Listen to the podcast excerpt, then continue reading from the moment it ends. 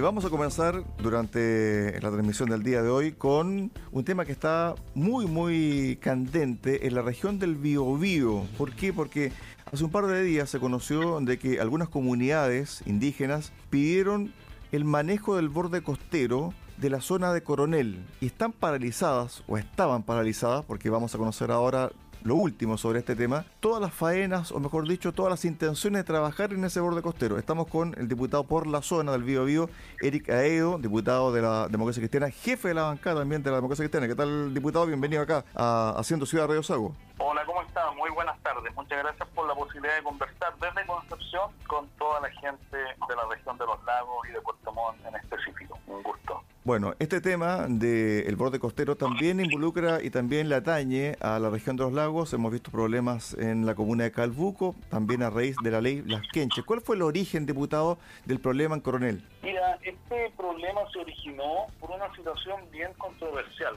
eh, y te la quiero contar en detalle, porque acá hubo un proyecto inicial de empresas COPEC eh, de instalar un terminal de combustible. Eh, de hecho, se había aprobado, pero finalmente ese proyecto fue desechado porque se hizo eh, una presentación por parte de comunidades indígenas, específicamente mapuches, que tenían presencia en esa zona.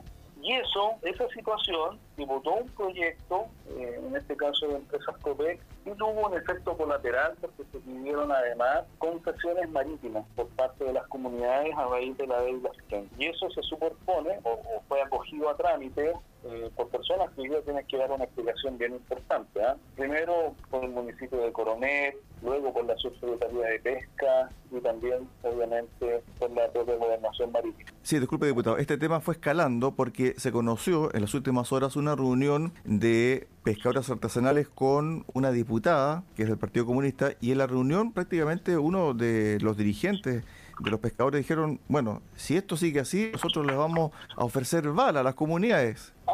Es que eso es lo que le quiero explicar, porque estoy dando el contexto en que esto se dio y cómo fue escalando, y en definitiva, algunos servicios públicos esto le fueron dando trámites sin advertir la situación que se iba a producir. Y además, esta concesión fue impulsada por esta petición por una ex constituyente, Amaya Arbe, que hizo además la presentación desde su oficina jurídica y se comienzan a superponer entonces las áreas eh, ¿no de concesión que tiene la pesca artesanal, en específico toda la caleta de los Hojas en Coronel, que es una caleta muy importante y tradicional de acá, con esta petición que hacen comunidades y para serte franco, si alguna vez pescaron en la zona, debe haber sido hace algunas decenas de años atrás y tal vez hace unos siglos atrás. Perdóname que lo diga así, pero, pero desde que yo tengo memoria, por lo menos registro en la zona de la provincia de Concepción, la caleta de existe hace decenios o decenios de años y han, activado, han tenido su actividad pesquera ahí. Entonces se produjo, claro, efectivamente el problema de que los pescadores vieron amenazadas sus fuentes de ingresos, sus áreas de manejo, en la zona donde realizan la pesca y en una reunión que sostuvieron con una eh, diputada del Partido Comunista, una colega de acá, eh, los pescadores dijeron que ellos no iban a aceptar esa situación, no iban a perder sus fuentes de trabajo, de empleo, sus áreas de manejo, donde han pescado desde hace decenas de años y eh, amenazaron, digamos, con recurrir al uso de la violencia para defender su fuente laboral. Y esa situación, obviamente, que, ha escalado y en este instante estamos acá reunidos en el gobierno regional. De hecho, están los pescadores, representantes de las comunidades, el alcalde de Coronel, el gobernador regional, eh, Rodrigo Díaz, eh, y yo como parlamentario eh, buscando un acuerdo. yo te diría que tiene el día ya un 70% de avance, pero necesitamos cerrarlo en las próximas horas para que efectivamente no lleguemos a una situación de enfrentamiento entre pescadores y estas comunidades. Bueno, esto que pasa en Coronel también se replicó, ocurrió, mejor dicho, en eh, Calbuco con una solicitud de borde costero por parte de comunidades y lo que derivó en la paralización de la construcción de una empresa que había invertido 20 millones de dólares. Me imagino que esto de la ley Lafkenche es muy importante desde el punto de vista de la revisión, porque hay comunidades acá en la región de los lagos, diputados, que exigen revisar la ley Lafkenche. Mira, yo creo que a veces se comienzan a tomar decisiones, pero no se mide el impacto de las decisiones. Y una de las cosas que planteaba, y, y permíteme decirlo, respecto, por ejemplo, del nuevo proyecto de texto constitucional, es que cuando se establece, bueno, esta ley Lafkenche por un lado, después se establece un sistema judicial eh, distinto, va a generar problemas. Cuando uno dice estas cosas, a uno le dicen que está exagerando, pero aquí tienes un ejemplo concreto de los efectos prácticos que esto puede producir. Es decir, tú aquí puedes producir en la región del Biobío, específicamente en la comuna de Coronel, el primer enfrentamiento a balazos entre chilenos, entre pescadores y comunidades. ¿Se fijan? Y estas cosas cuando se escriben en Santiago, se ven desde la academia, eh, se conversan desde un pub en Ñuñoa, eh, la verdad es que no se no, no se vislumbra, y menos vislumbra lo que puede estar pasando, por ejemplo, en Calbuco, simplemente lo digo por, por la distancia.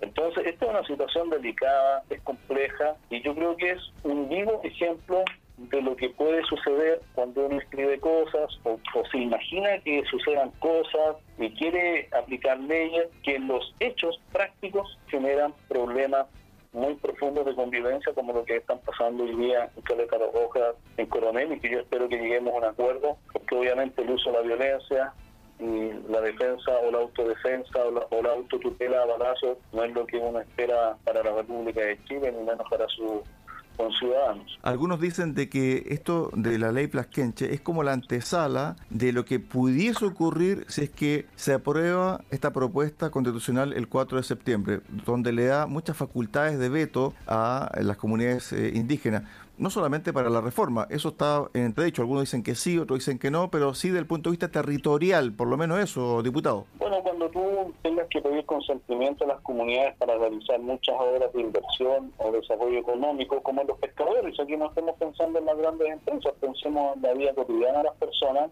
yo creo que este es el tipo de problemas que se van a comenzar a producir. Y, y por tanto hay que tomar una buena decisión y, por eso nosotros hemos planteado, por ejemplo, del Parlamento, un poquito del tema que estábamos conversando, pero por eso hemos planteado junto a Matías Boca, la señora Rincón, a Pedro Araya, a Iván Flores, por ejemplo, la reforma de los quórum constitucionales a cuatro séptimos, es decir, una baja de quórum que nos permita, ya sea que ganen el rechazo o el apruebo, que nos permita hacer los ajustes constitucionales que no lleven a enfrentamiento entre chilenos. Eso es una necesidad, ¿te? Entonces, esas, esas cosas, este ejemplo de lo que está pasando en Coronel, eh, sirve para hacer luz respecto de aquello que hemos planteado. ¿Hay viso de solución? ¿Tú crees que esto se puede llegar a un acuerdo aquí al domingo, por ejemplo? Yo creo que va a haber un acuerdo.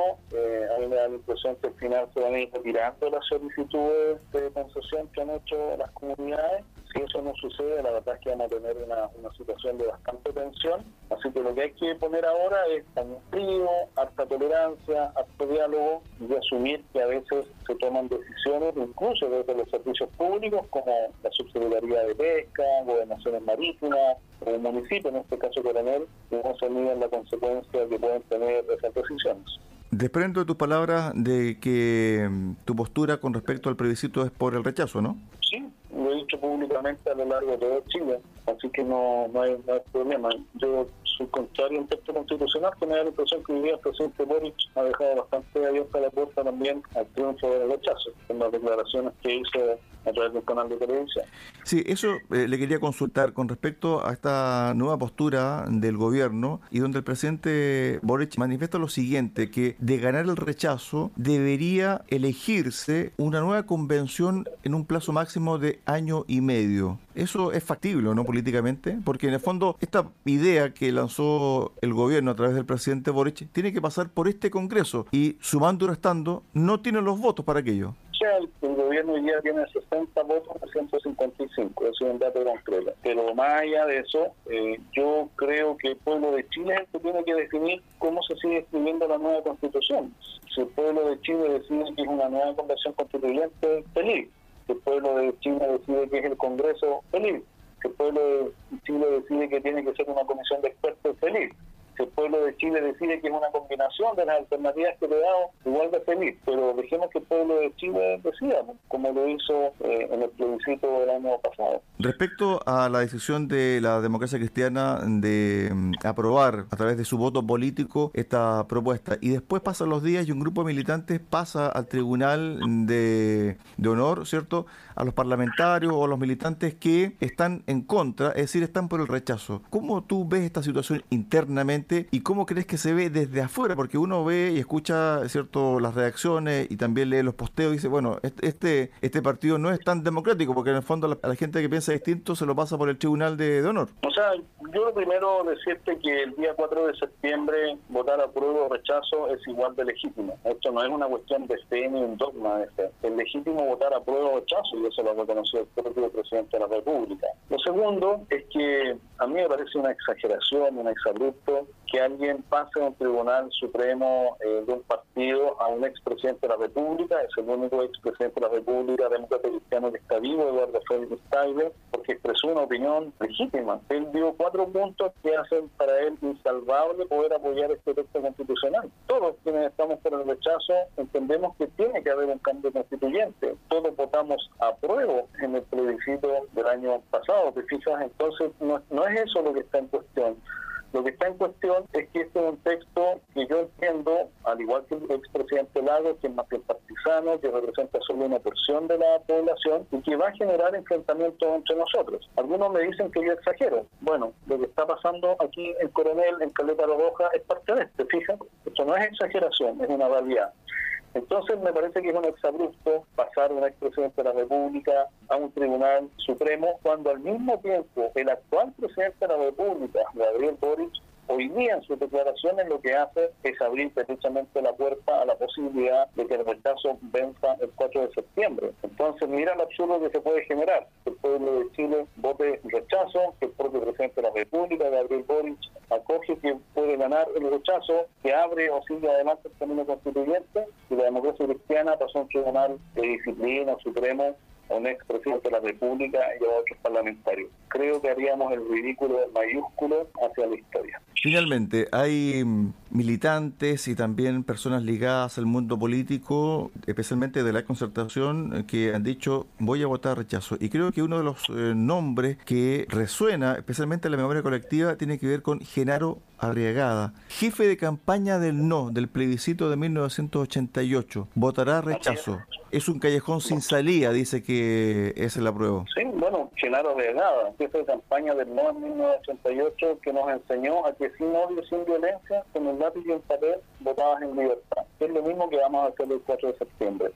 Pero te doy otro nombre, Belisario Velázquez Sí, estuvo acá esta semana. 13 de los cristianos que firmó el mismo día 11 de septiembre de 1973 la carta condenando el golpe militar. Eric, dar un dato. Eric, disculpa, Eric, disculpa, un punto. Lo tuvimos esta semana a don Belisario Velasco acá en Radio Sago. Ah, mira, qué bueno. Yo solo te quería comunicar algo, que el 11 de septiembre de 1973 eran 120.000 los militantes de la democracia cristiana a lo largo de... y solo 13 firmaron esa carta, es decir, 119.987 militantes no se atrevieron a firmar la carta. Y Belisario Velasco, que se atrevió, que condenó la dictadura desde el primer momento, bueno, hoy día va a votar rechazo. Entonces, no es una cuestión de ser pinochetista o antipinochetista. Esto es, si tenemos un texto constitucional que habla del futuro de Chile y que la sentimos como la casa de todos o no. Y hay varios que creemos que no, entre ellos quienes ya hablamos, entre ellos sin duda el expresidente Ricardo Lago. Y las declaraciones de Lago nadie llega a la conclusión que va a votar a pueblo. No dice que va a votar, pero con todos los argumentos que da, sabe de cajón que más bien está en el rechazo del texto constitucional. Estuvimos con Eric Aedo, jefe de bancada de la democracia cristiana en el Parlamento. También es representante de la zona del Bío Bío, donde hoy se vive un problema muy, muy difícil de solucionar. Ojalá que las conversaciones lleguen a buen puerto. Esto del borde costero, también pueblos originarios y la ley Lafkenche. Lo mismo que está ocurriendo en la región de los lagos está ocurriendo también en Coronel. Gracias, Eric. Buen fin de semana. Gracias a ti, que estés muy bien. Chao, chao. Chao, chao.